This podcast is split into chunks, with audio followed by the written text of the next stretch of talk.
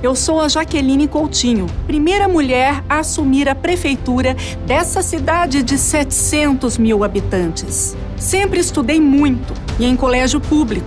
Com apenas 16 anos, passei em quarto lugar no vestibular para direito. Com 18, fui aprovada no concurso para oficial de justiça. E aos 22, me tornei a delegada de polícia mais jovem do estado de São Paulo. Hoje, eu sou candidata à prefeitura de Sorocaba, mas a prefeitura é só um prédio prefeita só um cargo que tem a obrigação de cuidar, de servir, de fazer mais em menos tempo. Em um ano, fizemos o que outros não fizeram em quatro. É hora de continuar o que já começamos. Eu acredito em Sorocaba, eu acredito em você. E minha história me faz acreditar em mim. Vamos continuar fazendo mais em menos tempo. Vem com a gente. Vem com a gente.